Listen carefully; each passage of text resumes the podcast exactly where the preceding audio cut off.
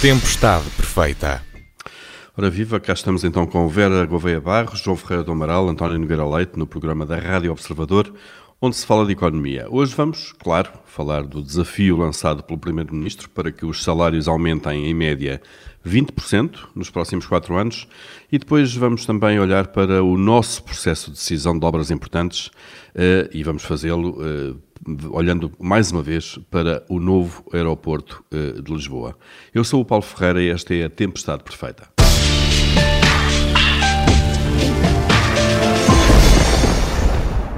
Esta é uma das declarações que tem marcado os últimos dias. António Costa quer um aumento de 20% no salário médio do nosso país nos próximos quatro anos e lançou um apelo às empresas. Nós temos que ter um acordo de médio prazo para, uh, sobre a perspectiva de evolução dos rendimentos. O Primeiro-Ministro diz que o peso dos salários no PIB uh, em Portugal é de 45% e tem que evoluir para os 48% que são a média da União Europeia. Uh, Vera Gouveia Barros, começando por si, bom, agora só falta mesmo saber como é que isto se faz, ou então o que é que é preciso acontecer para que isto se concretize, não é? Pois, eu, eu começaria por olhar para os dados, eh, esses valores de 45% e contrastando com os 48% são de 2019, creio eu, porque eu vou ao site do Eurostat e aquilo que eu vejo para 2021, os dados mais recentes, é que Portugal já tem um peso dos salários de 48,8%, que até está um ponto percentual acima da média para a União Europeia, onde é 47,8%. Portanto, Porque, entretanto, já é. agora o PIB caiu.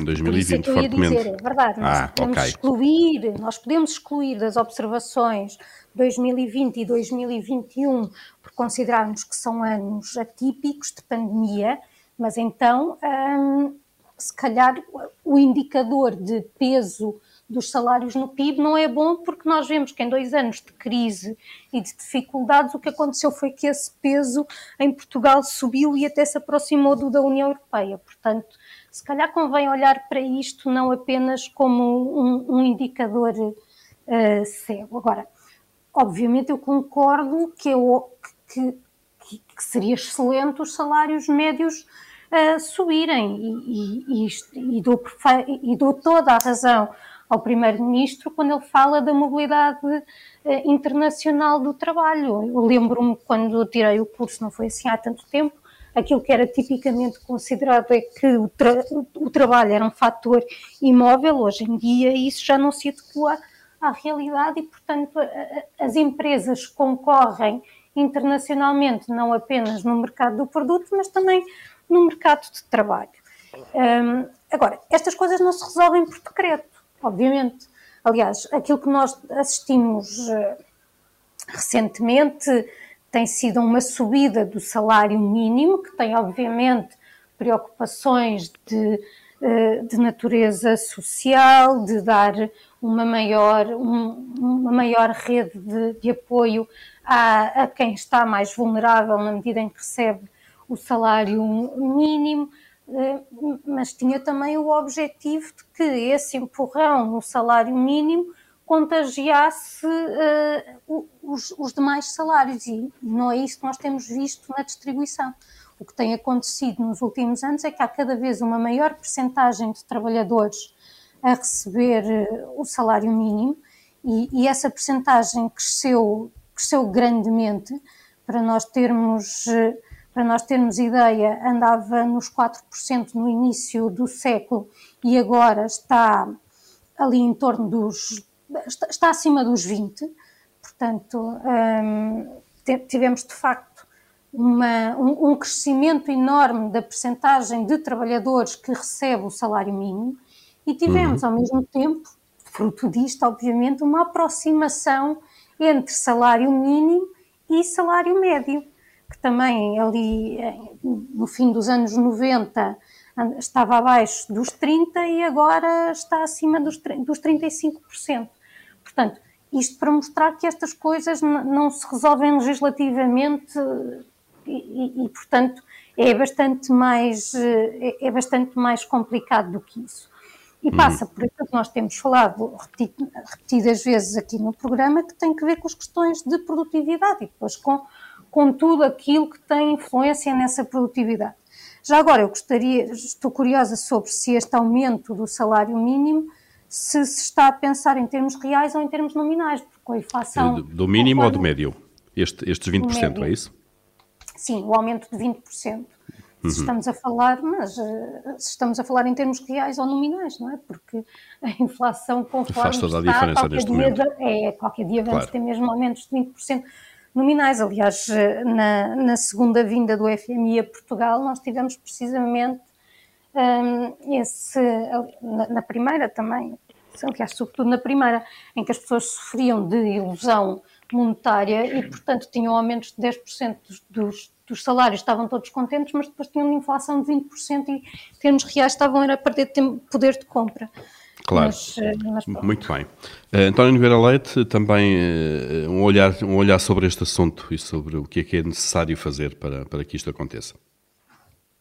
Uh, muito bem. Antes disso, queria só fazer algumas considerações. Eu penso que o Primeiro-Ministro terá formulado mais um desejo relativamente vago, porque, como ainda agora dizia a Vera, nós não percebemos se se trata de uma taxa de crescimento real ou de uma taxa de crescimento nominal, o que no atual contexto faz uh, toda, toda a diferença.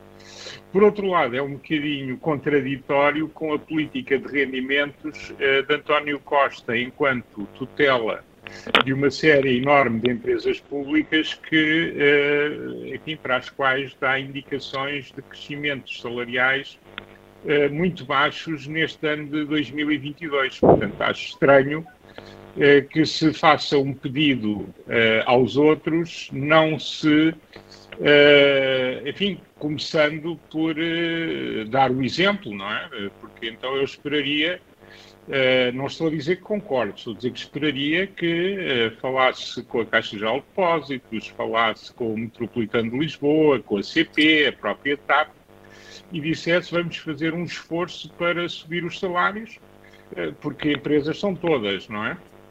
Uh, e nomeadamente nas públicas será até, porventura, um pouco, um pouco mais fácil. Agora, eu acho que uh, vamos ler isto, deveríamos ler isto pelo lado mais positivo ou pelo lado mais importante, que é o lado da produtividade. O que António Costa está a dizer, se quisermos ter uma leitura benigna, é que uh, Portugal tem um claro problema, eh, os salários são relativamente baixos e, portanto, a mobilidade que existe faz com que também tenhamos uma parte importante da nossa, eh, enfim, da nossa força de trabalho, sobretudo, incluindo já também os mais qualificados, que acabam por não, não ficar em Portugal e não contribuir para o, diretamente para o crescimento do país. E, e, por isso faz um apelo para que a produtividade vá crescendo e os salários possam e os salários possam uh, refletir uh, esse, esse crescimento de produtividade. Eu devo dizer que isto é importante, porque se nós olharmos para os últimos anos em que António Costa já foi governante e retirando daqui os anos da Troika, nós verificamos, por exemplo, que o, o PIB por hora trabalhada cresceu a uma taxa de 0,02%, portanto estagnou entre 2014 e 2018. Isto são 82 pontos base menos que a média da OCDE, ou seja, se olharmos para o conjunto dos países da OCDE, uh, o gap de produtividade não, não se reduziu, aliás, uh, aumentou. Uh, e este gap é muito maior, ainda por cima, num conjunto muito grande de empresas, que são as pequenas e médias empresas, onde o gap é maior do que nas empresas maiores. Uh, por outro lado, uh, uh, o, que é facto é que os, estes valores comparam muito mal com os, com os, se restringirmos agora aos países da União Europeia. E, portanto, eu acho que o que se devia fazer, e aliás já falámos todos disso em múltiplos programas, é haver uma concentração de esforços, e essa concentração de esforços implicar também enfim, na medida do possível, os partidos da oposição que queiram ter aqui uma postura construtiva para fazer, para mexer nas alavancas que são essenciais para a melhoria da produtividade. E, portanto, há aqui um uhum. conjunto, mexer num conjunto de coisas que o Primeiro-Ministro diz que não gosta, que são reformas estruturais, mas podemos chamar outra coisa qualquer, uh, que são importantes para que uh, se atraia capital, para que uh, as empresas possam enfrentar menos burocracia, haja, digamos, uma mais célere justiça económica e uma série de outros fatores que discutimos claro. uh, habitualmente e que permitam Estamos melhorar regularmente a, a falar disso. Claro, claro. E, portanto, João Ferreira do Amaral. É nesse sentido que eu quero diga, interpretar diga, as palavras do Primeiro-Ministro. É só para dizer que é nesse sentido positivo certo, certo. que eu gostaria de interpretar. Eh, João Ferreira do Amaral interpreta da, da, mesma forma eh, um incentivo para que estas coisas se vão resolvendo? Sim, eu quero, quero crer que sim. Que penso que era importante que houvesse um esforço muito grande, de, quer do governo, quer dos parceiros sociais, no sentido do país poder contar com uma, uma estratégia eh, coerente de melhoria da situação do, do, trabalho, que significa, no fundo, aumentar a produtividade e os salários, e, e, isso pode ser feito. Penso que não é, não é nada que, que tenha tanta transcendência assim que não possa ser realizado, desde que haja boa vontade e principalmente o entendimento que, independentemente dos conflitos laborais que haverá sempre, há aqui algo que pode beneficiar todos eh, de uma forma eh, provavelmente até equilibrada, sem, e que, e que, tem a ver com a própria sobrevivência do país a prazo. Portanto, nesse aspecto, eu acho que é uma oportunidade que não devia ser perdida, independentemente de todas as dificuldades de negociação, que vão ser muitas, como é evidente nestas coisas, sempre, sempre assim foram e serão, mas as dificuldades de negociação não quer dizer que não se chega a, a convergências em, em vários aspectos importantes. De facto, pela, pelo que o Primeiro-Ministro referiu, que pretende aumentar a proporção dos salários, dos rendimentos salariais no rendimento nacional, isso significa aritmeticamente ou algebricamente que uh, os salários terão de crescer mais que a produtividade. Mas eu penso que isso não, independentemente dos valores que, que venha venham a ser esse mais ou esse menos, eh, isso não será de espantar, porque de facto os salários têm crescido menos que a produtividade no passado, se olharmos para décadas atrás. Não é um caso único em Portugal, mas em Portugal é muito patente. Convém até acrescentar que, olhando para os dados da altura, durante o programa da Troika, os quem, quem sofreu, digamos, a queda significativa foram os rendimentos salariais, os outros rendimentos praticamente não foram afetados. Portanto, há margem para isso e, e tudo está em, em saber quais são os, os, objetivos intermédios para atingir esse tal desidrato de aumentar a proporção salarial no, no, no rendimento nacional.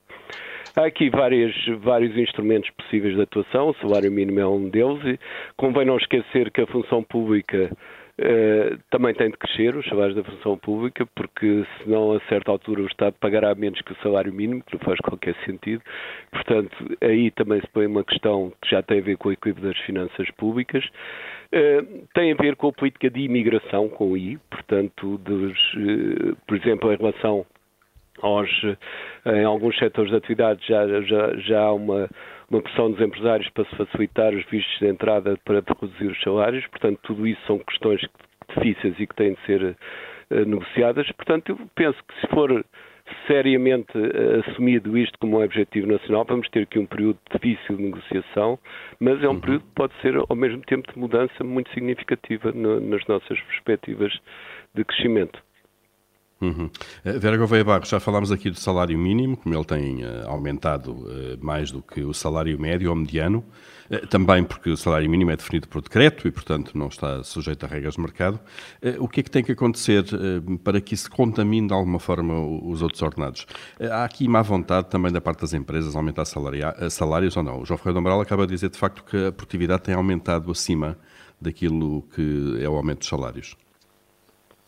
Eu não excluo a hipótese de, de, de, de, em alguns setores existir aquilo que se chama um monopólio, ou seja, o equivalente ao monopólio do lado da procura, portanto, das empre... de quem é o empregador ter esse poder monopolista na, na contratação. No entanto, eh, não sei se isso será a situação, a situação dominante. Eu, eu, o mercado de trabalho não é a minha área de especialização, e, portanto, não, não, não tenho esse, esse domínio do, dos números, nem, nem me dediquei a estudar essa, essa possibilidade. Há setores que, que, que se queixam neste momento de falta de, de, mão de obra e também por aí, e falámos até sobre isso há, há dois programas, um, e sobre isso, eventualmente, uh, o funcionamento do mercado levará a que esses setores comecem a pagar mais para conseguir uh, atrair, uhum. uh, atrair mão de obra. Agora, também temos de ter a noção daquilo que, que dizia na, na, minha primeira intervenção, que é a concorrência também se faz internacionalmente e cada vez mais em mais setores. E, e portanto, é verdade que temos, as empresas têm, têm de ter um, essa, têm de ter a, a noção de que as suas políticas de recursos humanos vão ser cada vez mais importantes. Mas depois entra-se uhum. aqui sempre naquela questão de, do que é que é do, do ovo e da galinha, não é? Portanto, as o que é que tem que aparecer primeiro, claro. O que é que apareceu primeiro? Claro. São os, os, salários ou é o talento? E, portanto, depois... Ou, ou o produto, a, a produção, claro. A, a, produção, exatamente. E, portanto, depois entra-se aqui num, num, num círculo vicioso de se eu não consigo reter talento, a minha empresa também não consegue crescer, não consegue ser mais produtiva e por essa via eu também não consigo pagar melhor. Agora, existem uhum. também as condições do país que têm influência na, na, produtividade, desde logo o nível de qualificações. Mas nós também já sabemos que uh, a aposta na educação, de que eu sou uma fervorosa adepta, produz resultados a médio e longo prazo. Portanto, no claro. imediato, nós temos de olhar para aquilo que também está a ser uma restrição ao aumento dessa produtividade. E estou a pensar em coisas como os custos de contexto, a, a, fiscalidade nas dimensões, não só do seu nível, mas da, da simplificação, um, a promoção de ambientes concorrenciais entre, entre as empresas. Claro, que leva à melhoria também. Antes, é só terminar. coisas que nós estamos cansados de repetir toda a gente já as conhece seguramente. António Nogueira Leite tem duas frases mesmo, quase, duas frases eh, antes de fecharmos esta primeira parte, porque olhando para as empresas e para o endividamento do setor privado, das empresas, também não, não, não é um, o panorama não é muito agradável e a restrição que acontece no Estado para não aumentar eh, salários também pode acontecer em algumas empresas, ou em muitas delas, não? Uh, sem dúvida que existem e estamos numa situação de crise. Ainda ontem vi na televisão o setor dos transportes a explicar que, as, que, há muitas empresas que estão numa situação de pré-ruptura, se não mesmo ruptura, em função da, do impacto sucessivos de diferentes desgraças que nos têm batido à porta. Agora, eu acho que o Primeiro-Ministro atira a bola para o setor privado, nem sequer para o conjunto enorme de empresas que ele controla diretamente. E, e, por outro lado, não põe o acento tónico que ele pode fazer diretamente, que é tratar das condições para que a economia portuguesa seja uma economia onde as empresas possam uh, prosperar e, obviamente, depois, por essa via, estar em condições de praticar salários mais em linha com aquilo que são os nossos desejos. Uhum. Não são apenas dele, mas são meus e são da generalidade das pessoas. Portanto, eu penso que é uma declaração mais política, mas há muito que o governo pode fazer ele próprio não substituindo as empresas, mas criando condições para que as empresas possam ser mais produtivas. Muito e bem, aí, eh, ficamos eu aqui. Acho que, diga, diga, há, para, para terminar. Há, há, há, muito para fazer e, por exemplo, uma das coisas que poderia começar por fazer, que não tem impacto direto, ter muito impacto na nossa produtividade a prazo, é, por exemplo, não ter o investimento público no, na escola pública e nas universidades públicas a níveis mínimos quando comparamos com os períodos do passado, em que só as escolas que têm receitas próprias e, portanto, sendo públicas, estão muito grandes receitas próprias, estão muito fora uh, do envelope financeiro, da dependência do envelope financeiro do Estado, não estão neste momento com problemas e com problemas para este ano. Muito bem. À altura de abrirmos o nosso habitual Comitê de Crédito, António Nogueira Leite, começando por si, o que é que aprova esta semana? Olha, eu aprovo uma notícia que saiu hoje da Dun Bradstreet que diz que o número de novas empresas constituídas em Portugal este ano aumentou 20% até maio, por comparação com o período idêntico do ano passado.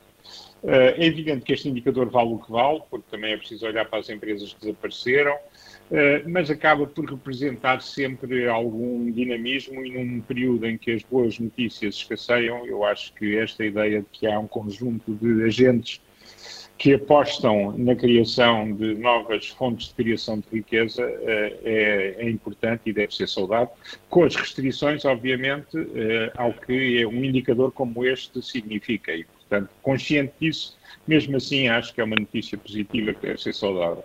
Uhum. João Ferreira do Amaral, e a sua aprovação? Dou aprovação em relação aos dados que vieram sobre a evolução do alojamento turístico, das, das dormidas.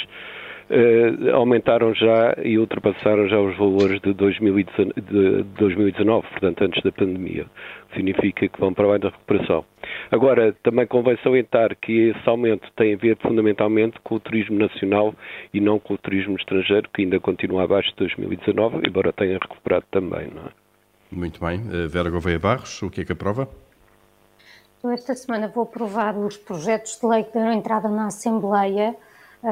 Eu encontrei dois, eh, um do LIVRE e outro do PCP, e que querem alterar a lei de bases do sistema educativo para incluir a educação para a primeira infância, ou seja, as chamadas creches. Querem que que ele faça parte, que as creches façam parte da, do, sistema, do sistema educativo e que por isso exista uma rede, de, uma oferta pública de creches, o que eu, por princípio, acho bem, embora não colocasse a tónica, um, não, não, que, eles, não, não que, os, que os referidos projetos de lei o façam, mas referem também a questão da demografia por conta das, da conciliação da vida pessoal e profissional e eu aqui acho sempre que a vida profissional se calhar é que se tem de ajustar um bocadinho à vida, à vida pessoal e não é enfiando as, as crianças um, nove horas por dia em creches que se resolve o problema da, da natalidade.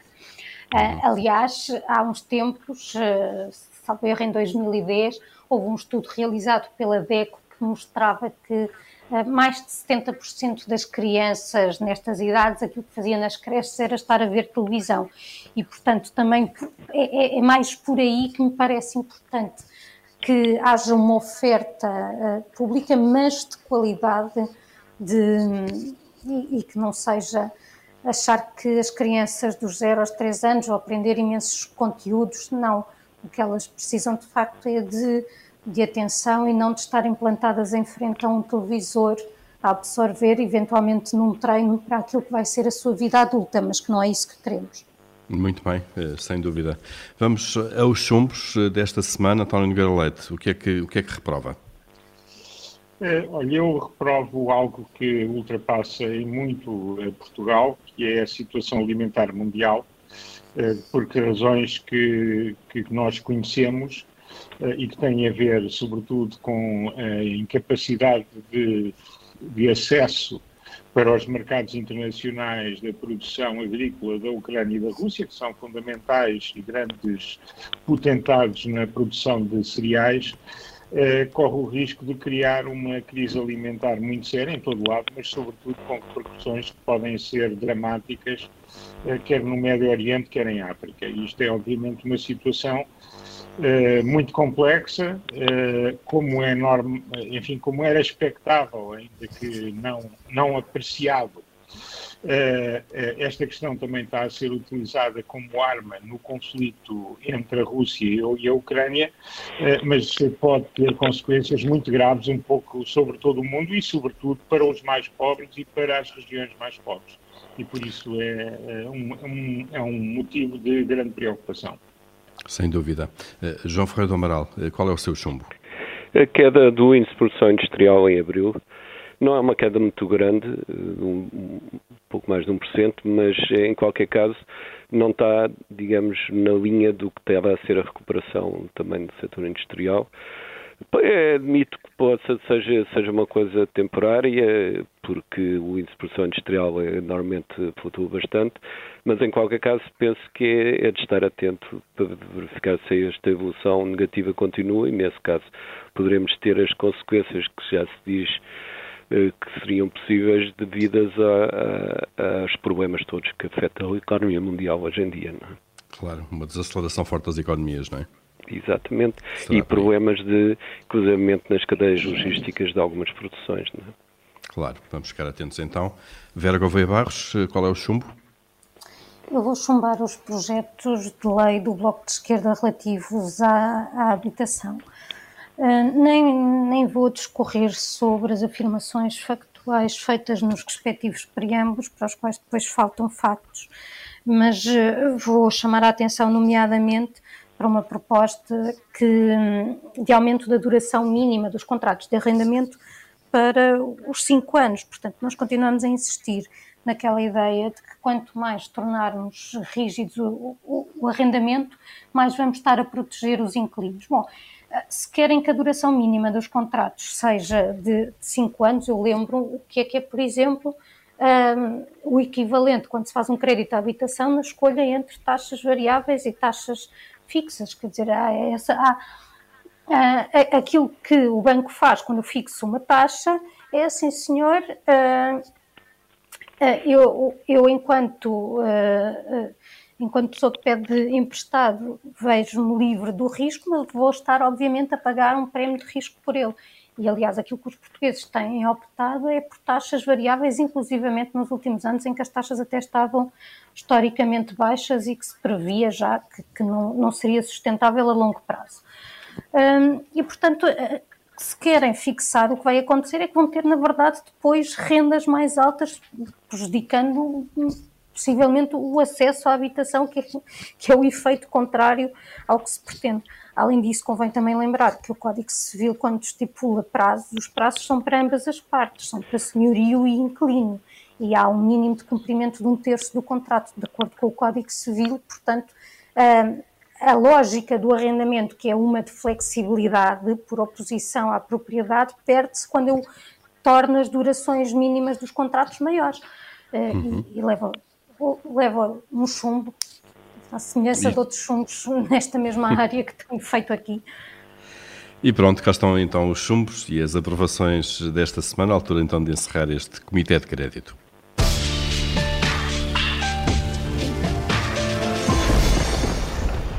Ora bem, estamos em 2022, junho de 2022, e continuamos nisto, décadas uh, e várias localizações depois, sem uma decisão final sobre o novo aeroporto de Lisboa. Uh, voltamos a citar o Primeiro-Ministro, que há dias disse que é necessário, de facto, uh, haver um entendimento sobre a matéria, e depois acrescentou: há estudos para todos os gostos, há ótimos argumentos para todos, só falta decidir e fazer. Fim de citação. João Ferreira do Amaral, eh, de facto, eu acho que quase toda a gente subscreveria esta, esta afirmação, não é? Sim, penso sim. Na, e nos estudos não faltam, posições eh, não faltam. Eh, eu, eu, penso que este processo todo do aeroporto de Lisboa, que já tem um longuíssimo tempo de evolução, demonstra a incapacidade do Estado de, de ter um, um organismo técnico que permite equacionar as opções em causa e que permitam depois ao Governo decidir.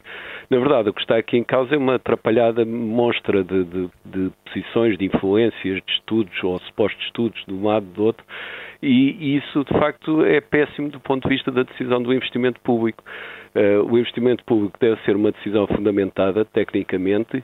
Eu devo dizer que, do meu ponto de vista, é algo tão importante que justifica que o Estado, como já teve no passado, tenha capacidade de, por si, eventualmente pedindo um ou outro contributo externo, mas eh, por si, eh, no fundamental, fazer eh, ter uma máquina que permita dar as hipóteses que estão em cima da mesa, o governo ter coragem para decidir e depois avançar.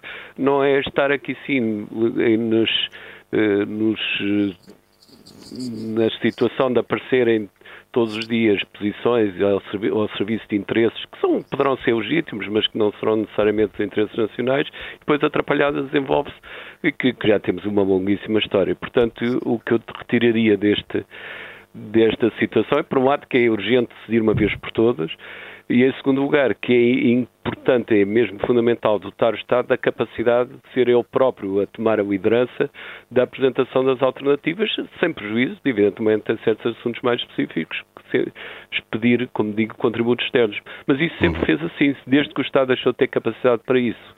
E isso foi ao longo dos anos 80 que isso começou a suceder. Nunca mais o investimento público teve uma capacidade de decisão como deve ser. É? Claro, e depois nota-se isso de facto nesse processo de decisão. Claro. Vera Gouveia Barros, eh, se o turismo estivesse dependente mesmo deste aeroporto, já há muito que teríamos um travão. Ou se calhar ele estava a acontecer e nós não sabemos, não é? Ah, há queixas eh, dos operadores nesse, nesse sentido. E, aliás, não é apenas no aeroporto de Lisboa. O aeroporto de Lisboa tem, tem um mediatismo, mas, eh, por exemplo, na Madeira, a questão do transporte aéreo também, tem, também vem sempre à baila nas discussões sobre, sobre o setor. Um, eu, eu, em boa medida, subscrevo aquilo que, que, disse o João. Eu acho que é preciso haver. Eu sei que foi referida a existência de múltiplos estudos, e atenção, eu não sou partidária daquela afirmação segundo a qual duas pessoas igualmente inteligentes na posse da mesma informação chegam às mesmas conclusões, porque depois há preferências a atuar sobre isto. E o que nós precisamos de ter é um estudo que me aponte quais são as, as consequências das várias opções, em termos de custo financeiro, em termos de capacidade, em termos de impacto ambiental e de todas as dimensões que são relevantes quando estamos a pensar no aeroporto. Depois, na posse desses dados, a valorização que se faz à proteção das aves, à proximidade do aeroporto, isso aí já é subjetivo e é aí que entra a escolha política e, e de facto, hum, acho, acho que já ia sendo tempo de, de, de, de ela ser feita. Nós andamos, aqui há 50 escolha, anos, claro.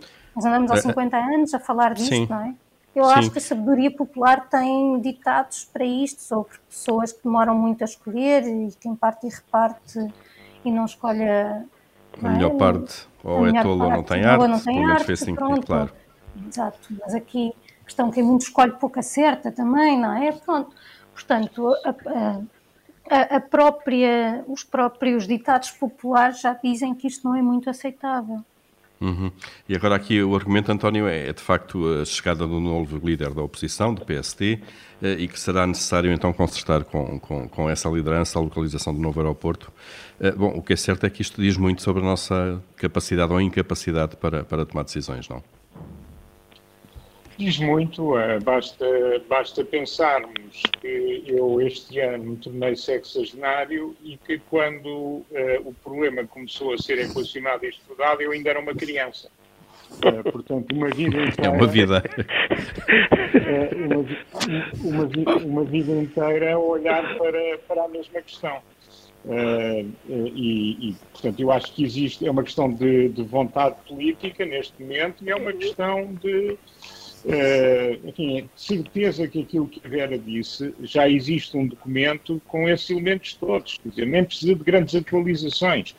Isso está feito e refeito para todos os lados, estudos ambientais, estudos económicos, estudos financeiros, estudos de tráfego, estudos de impacto na, nos diferentes setores de atividade. Há, há volumes e volumes e volumes uh, sobre esse tema. Eu próprio, há 20 e muitos anos, uh, quando, estava, uh, quando, era, quando estava no Nova, me pediram um trabalho a mim, a uma equipa que na altura dirigia, sobre isso, quando se punha a questão da escolha entre, entre Alcochete e o, o carregado.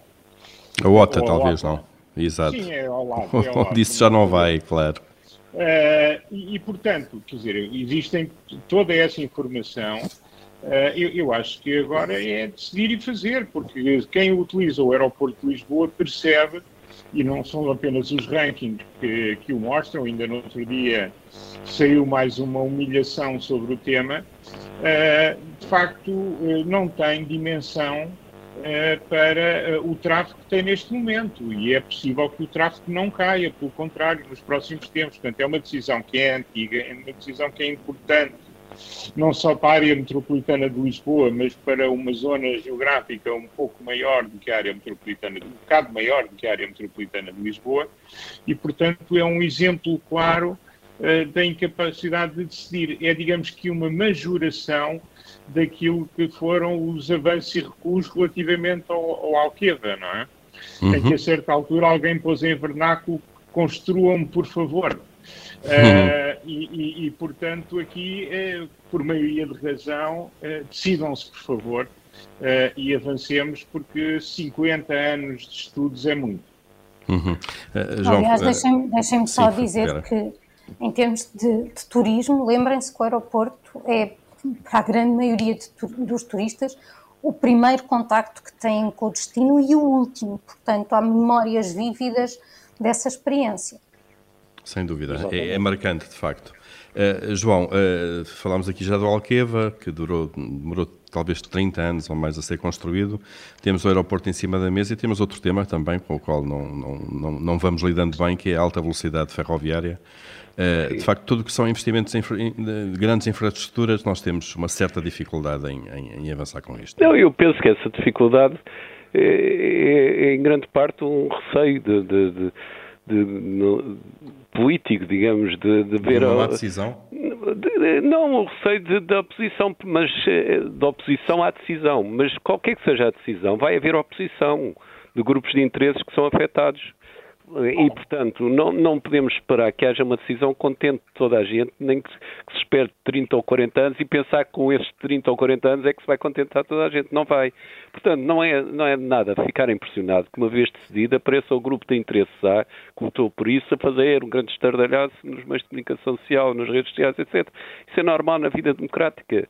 Não deve impedir a decisão o medo de, de haver interesses que são buscados, porque não há nenhuma situação em que isso seja possível. Portanto, é avançar com ela.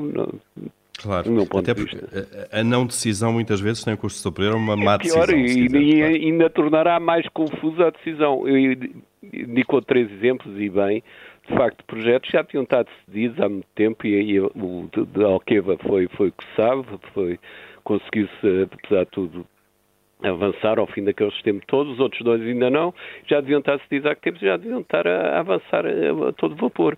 Eh, eu não percebo este medo que se tem de, de haver interesses buscados. É normal que isso seja assim, não há hipótese nenhuma de não ser assim. Não?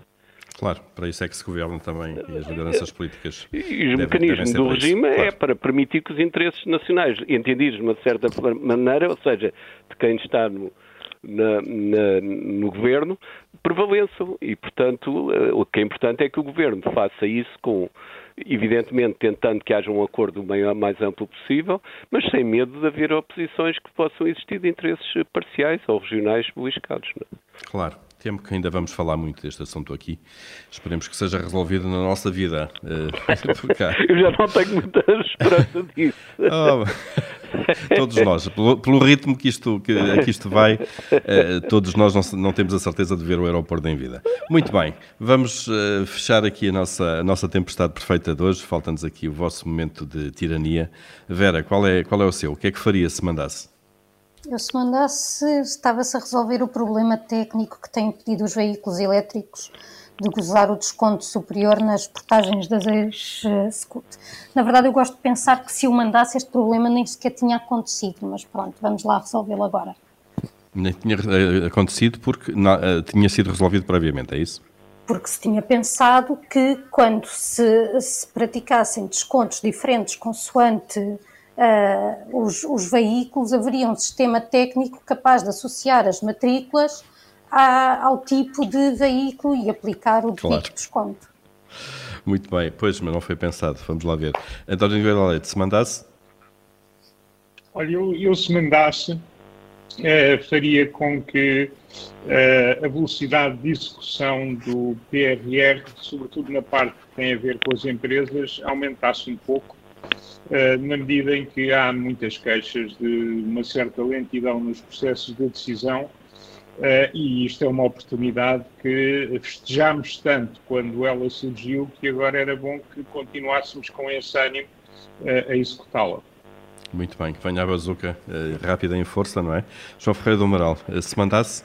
Eu vou dizer mais uma vez uma, uma, algo que já disse em, em programas anteriores, mas agora justifica-se porque o Parlamento Europeu está a decidir se, se os, se a partir de 2035 deixa de haver uh, vendas de carros novos a gasóleo e gasolina no espaço europeu. Se for assim, eh, isso deixa-nos 13 anos, ou até menos 13 anos, para fazer uma enorme remodelação no, no, no, no parque automóvel, seja particular, seja de empresas. E, portanto, é urgente fazer um programa e, e informar as pessoas do que, dos passos fundamentais desse programa de adaptação a essa situação, se efetivamente o Parlamento Europeu aprovar essa limitação. Claro, Deixem para resolver primeiro a questão das portagens, está bem? não, estou de acordo. Com, aliás, tudo o que tiver a ver com isso, e, e esse é um exemplo, eh, tenho meu acordo de resolução desse tipo de problemas. E, e dos claro, carregamentos e, agora também. Exatamente. Pois é, justamente, os carregamentos é o problema mais importante, penso eu, ou um dos mais importantes eh, para programar, porque ninguém vai passar a comprar carros elétricos que não tiver garantia que tem abastecimento em termos, não é? Isso Exatamente. não há de ser fácil. E 13 anos parece muito tempo, mas não é um instante.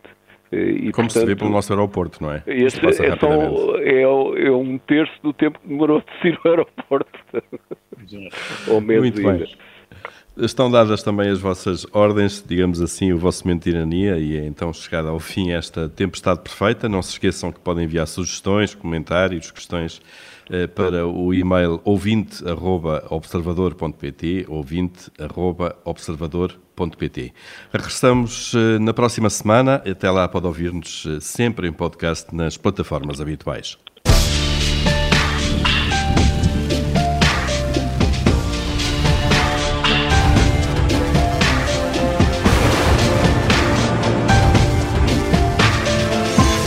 Tempestade perfeita.